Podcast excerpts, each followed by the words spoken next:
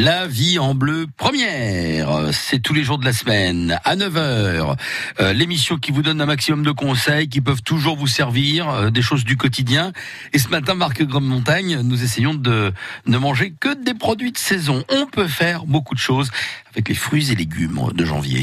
Oui, même si dans notre tête, on ne va pas se mentir, ça n'est pas la saison la plus folle dans le jardin. Eh bien, il suffit juste d'avoir de l'idée. Samedi dernier, la cueillette de Peltre était ouverte au sud de Metz, grand champ où l'on peut cueillir ses fruits et légumes. Pendant l'hiver, la cueillette est ouverte le deuxième samedi de chaque mois. Estelle Timan, qui gère l'endroit, n'a pas trop aimé ce qu'elle a vu récemment dans certains magasins. Moi, pendant les fêtes, j'ai quand même halluciné euh, de voir ce que je trouvais sur les étals euh, avec des framboises, euh, des cerises qui viennent d'Argentine, du Pérou, euh, des framboises pareilles qui ont fait le tour de la planète. Enfin, moi, ça me, ça me hérisse, quoi. On a même vu 12 grains de raisin emballés sous un bel emballage plastique en forme de sapin.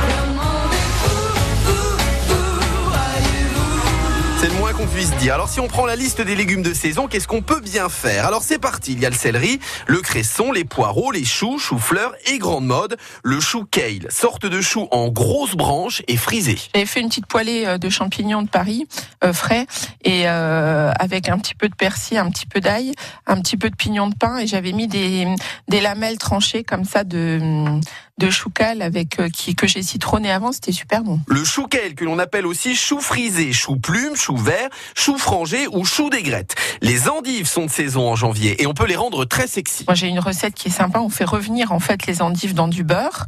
Et euh, du coup, on les fait suer et on ajoute euh, des miettes de crabe et des, des petites des petites crevettes et de la crème fraîche, sel, poivre. C'est super bon en entrée. Les oignons, c'est typique de la saison aussi avec des croutons maison. Ça, on en a fait pour le nouvel an.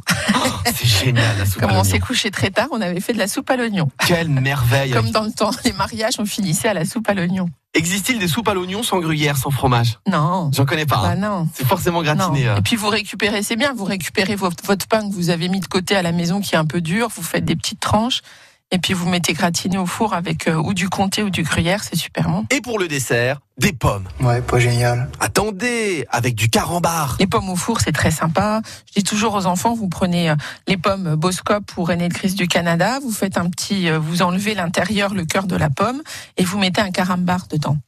Ah ouais Ouais, et le carambar va fondre en fait, et puis du coup vous cuisez ça une vingtaine de minutes euh, à 190 à peu près, chaleur tournante, et vous avez un petit dessert sympa. Et après avoir entendu ça, je suis sûr que vous n'avez plus du tout envie de fraises, de cerises et encore moins de framboises. Certes. Les explications de Marc Grand-Montagne pour France Bleu Lorraine. On